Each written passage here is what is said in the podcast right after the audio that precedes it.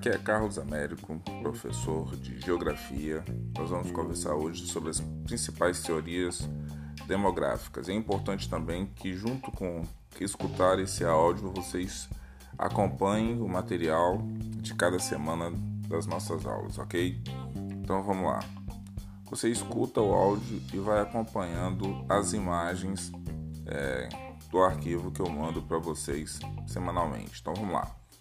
Principais teorias demográficas. Demografia estuda os aspectos da população e nós vamos falar exatamente sobre isso.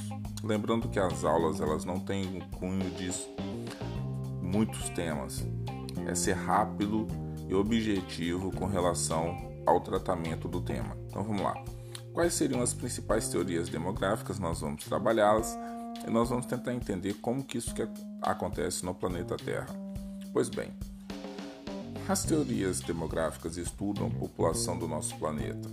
Então você vai observar que tem uma das apresentações que tem lá o formato do planeta Terra, principalmente as áreas continentais, com várias pessoas de várias etnias diferentes, composição de homens, mulheres, crianças, e isso daí mostrando América, África, Europa, Ásia, Oceania e todos os pontos que nós podemos encontrar seres humanos no planeta Terra.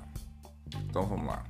Demografia é a ciência que investiga as populações humanas em aspectos como natalidade, nascimento de crianças, produção econômica, é desenvolvido na agricultura, na pecuária, migração, as pessoas que se deslocam, chegando ou saindo no planeta Terra, é distribuição étnica, quais são as etnias que ocupam o mesmo espaço, o mesmo território, sob uma perspectiva às vezes quantitativa, de você quantificar, de você somar e de você colocar um valor em cima daquilo ali. Quantas pessoas são homens, quantas pessoas são mulheres e quantificar isso daí. Claro que a demografia, ela também não só pensa nessa questão quantitativa. Num determinado momento, ela também evolui para a questão qualitativa.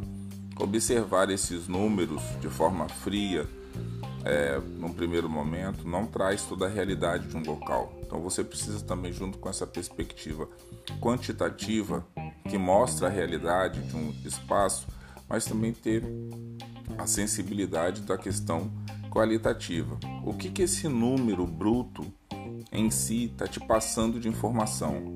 Se você tem 68% da população de mulheres, o que, que esse número está falando? Quantitativamente, ele está te dando um número. Mas do ponto de vista da qualidade, o que, que você pode fazer com isso daí? O que, que você observa naquela população que é uma particularidade das mulheres daquele povo? Então aí você vai entender ou vai tentar entender e esmiuçar isso daí. E basicamente, quando você fala de demografia, você tem que também pensar a questão do crescimento demográfico, que ele não é algo recente. Desde tempos mais remotos, sempre foi um tema de debate, de reflexões. Eu sempre gosto de lembrar nas minhas aulas que um dos livros mais antigos, que é a Bíblia, já fala da questão da contagem da população em vários dos seus livros. Então, isso de contagem da população não é um assunto recente.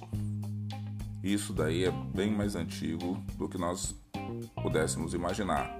E isso é importante porque essa questão demográfica foi evoluindo com a mesma velocidade. Então, olha só, estabelecendo sempre uma discussão entre as disponibilidades de recursos, seja no território, água, alimento, até o número de habitantes e o desenvolvimento socioeconômico daquele local. Então, quantas pessoas moram qual a disponibilidade de recursos e qual o desenvolvimento, quais as técnicas que são desenvolvidas pela população em um determinado local. Geralmente, demografia trata de natalidade, é a relação entre o número de nascimentos vivos e o total da população em um dado lugar, um dado período de tempo. pode ser dias, meses, anos. E o conceito de natalidade refere-se ao número de nascimentos que ocorrem em uma população para que você tentar medi-la utilizando um parâmetro conhecido como taxa bruta de natalidade, que nós também conhecemos como TBN, taxa bruta de natalidade, que indica o número de nascimentos vivos para cada mil habitantes em um ano, ok? A taxa de natalidade é muito diferente dos diversos lugares no mundo. Então existem lugares que a taxa de natalidade é maior, é menor, que a taxa de natalidade é complementada mais pela população jovem, tem alguns lugares que aí já é a população adulta. Então a questão da natalidade ela muda no planeta Terra, dependendo do continente, dependendo do país, dependendo da realidade socioeconômica do local, ok? Então olha só, é muito comum alguns parâmetros. Nas regiões desenvolvidas, geralmente a natalidade é mais baixa. Entretanto, é bem mais alta nas regiões subdesenvolvidas a África é o continente com uma natalidade tida como alta, mas isso varia de tempos em tempos, ok? Então vamos lá. Com relação, quais são os aspectos que nós observamos? Geralmente o desenvolvimento econômico de um determinado local, a cultura daquele local, a estrutura social, os fenômenos biológicos, a religião, os aspectos políticos. Do ponto de vista do desenvolvimento econômico, é uma população urbana, é rural, tem tecnologia, não tem. Com relação à cultura, quais são os pontos culturais? É, homens, mulheres, crianças, eles têm acesso às mesmas é, atividades ou apenas algumas pessoas têm direito a determinadas partes da cultura e outros não? Como que você analisa a cultura daquela população? É, estrutura social, a divisão entre quem trabalha, quem não trabalha, quem estuda, quem não estuda, os fatores biológicos, crianças, jovens, adultos, idosos, qual é a realidade de cada um deles? A religião, a grande maioria das religiões não tem é, problema com relação à questão na, da natalidade, mas toda regra tem exceção, então você tem que estudar cada uma delas do ponto de vista interno, ok? E os fatores políticos. O que, que a política interfere? Se a política ou os políticos eles estão incentivando que você participe desse processo de natalidade ou não, ok? Então vamos lá. Mortalidade. Por outro lado, a mortalidade também é uma questão que se contrapõe à questão da natalidade. No caso é qualidade, estado ou condição do que é mortal e do que perece. É atributo ou condição de qualquer coisa que produza ou provoque a morte. Massacre, extermínio, mortandade, número de pessoas ou seres que morrem, morrem, desculpa, numa determinada época, numa determinada região, de um determinado país. Então você tem que ficar sempre analisando qual o número de pessoas que morreram. Pode ser no município, no estado, no país, num continente. E qual a relação disso? Por exemplo, hoje nós estamos passando por um processo de pandemia. Pessoas estão morrendo em vários países diferentes. Então essa mortalidade 2020 tem relação com vários aspectos. As pessoas continuam morrendo de doenças como câncer e outras enfermidades, mas a pandemia do Covid-19 tem sido um dos fatores de mortalidade e às vezes, em algumas determinadas áreas, tem se sobreposto a outras mortes. Mortes normais, cardíacas, atropelamentos e tudo mais, mesmo assim o Covid está ali. O problema da mortalidade, principalmente no Brasil, é que há ainda é, um índice de mortalidade muito alto no Brasil por causa da fome. Pessoas que não se alimentam e não comem. Então vamos lá. É, o número de pessoas no planeta Terra é extremamente alto. Nós já chegamos a 7 bilhões de moradores. É, existe uma previsão de que até 2050 a população do planeta Terra esteja em torno de 10 bilhões de habitantes. Então, desses 7 bilhões, nós vamos ter aí mais um acréscimo de 3 bilhões de moradores. Claro que quando essas contagens foram feitas, não se pensou no meio do tempo de uma pandemia. Pode ser que esse número populacional fique abaixo, ou pode ser que de repente aumente. Então, por isso que a demografia é uma boa ciência para identificar isso daí. Quem faz? Todos os países têm órgãos para isso. No caso aqui, quem trabalha mais com esses dados é, estatísticos é o Instituto Brasileiro de Geografia e Estatística, o IBGE, ok? Então vamos lá. Quais seriam então as teorias mais aceitas do ponto de vista da questão da população? Criada por Thomas Malthus, e nasceu em 1776 e faleceu em 1834. Do que falava a teoria malthusiana? Ou o malthusianismo? É uma ideia sobre a demografia que defende que a população cresce mais rápido do que a população pode se alimentar. Então o número de nascimentos é tão alto e o número de alimentos não consegue é, crescer na mesma velocidade da população.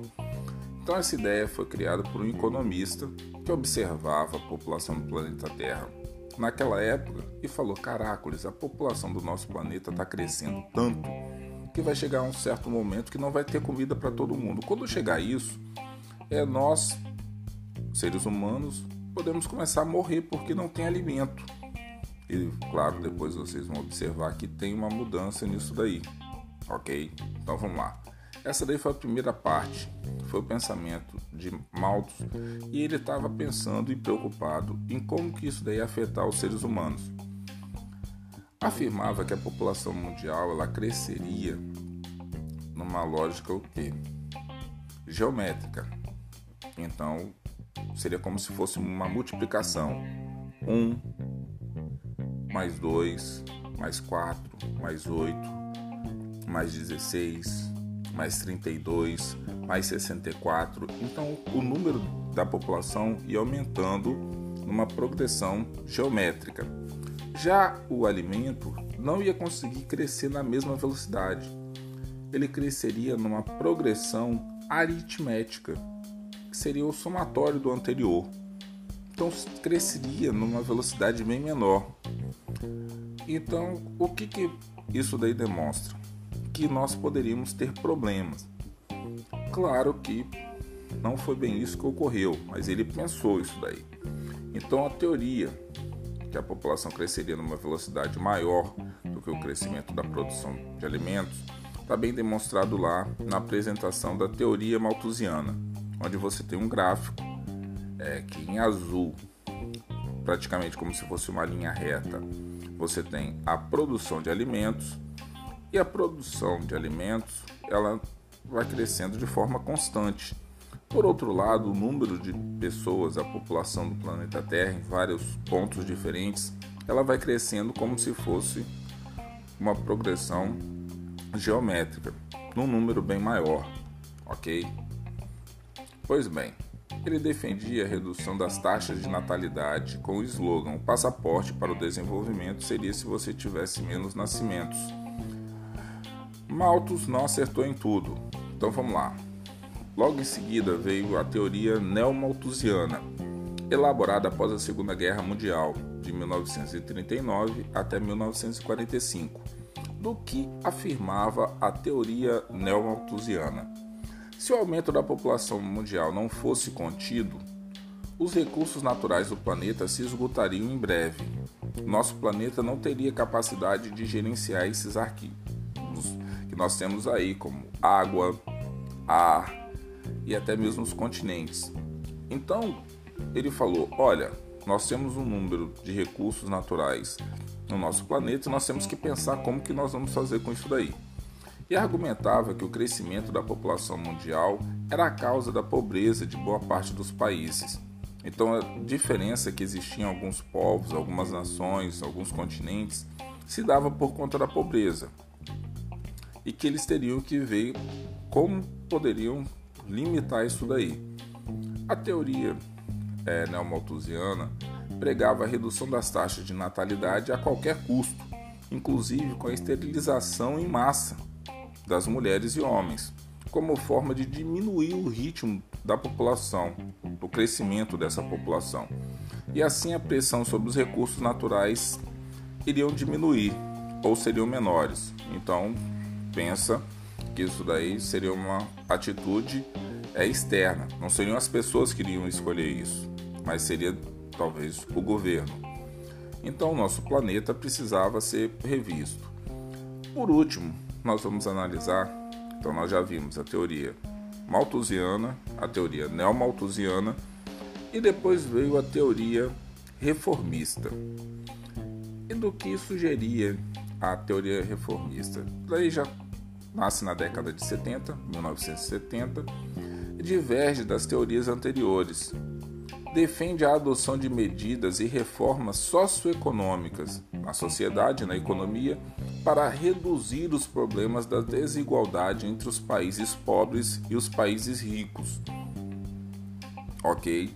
Então, em sala de aula, nós vamos trabalhar aquele mapa do desenvolvimento: países ricos no hemisfério norte, países pobres no hemisfério sul, com aquele detalhe clássico da Oceania. Então, quem tiver é, acesso ao mapa é, dos países pobres e os países ricos, dá uma pesquisada na internet, porque é bem interessante ter esse mapa sempre na mente para poder ajudar. Então, olha só. Uma consequência dessas reformas seria a redução do crescimento demográfico se você é, atacasse essa desigualdade existente entre países ricos e países pobres, automaticamente você ia diminuir a população do planeta Terra, ok? Com o tempo, essa transição demográfica ela acontece. Geralmente ela é dividida em fases. Você tem a primeira fase, a segunda fase, a terceira fase e a quarta fase. Geralmente Alguns países do planeta Terra ainda podem estar na primeira fase, outros países podem estar na segunda fase, outros na terceira e outros na quarta. Então, a primeira fase é a fase pré-industrial, a segunda fase é o início do crescimento é, explosivo da população, é, depois a terceira fase, quando a população está em crescimento, e terceira e quarta fase, desculpa, é, o abrandamento do crescimento populacional. Então essas quatro fases elas não ocorrem ao mesmo tempo em todos os países do planeta Terra, ok? Então cada país pode estar numa fase diferente ou num momento diferente e pode retomar alguma dessas etapas caso seja necessário. Então vamos lá, tem a explicação dessas fases na apresentação em si e eu gostaria que vocês dessem uma estudada. No final, nós temos cinco perguntas é, específicas sobre o material. Alguns estudantes podem estar indo direto na apresentação, respondendo as perguntas e não escutando os áudios. Então, eu gostaria de é, destacar que é importante você acompanhar a evolução dos slides e o que eu estou falando aqui, porque você estuda não só escutando os temas que são rápidos, mas também vendo as imagens, ok? Então, galera, aqui encerra-se a minha aula. Eu espero que vocês tenham gostado e até a próxima semana, ok? Lembrando que por enquanto é sempre uma apresentação e um, po e um podcast nos próximos nós podemos ter a adoção de duas atividades, ok? Um forte abraço, galera, bons estudos e até a próxima!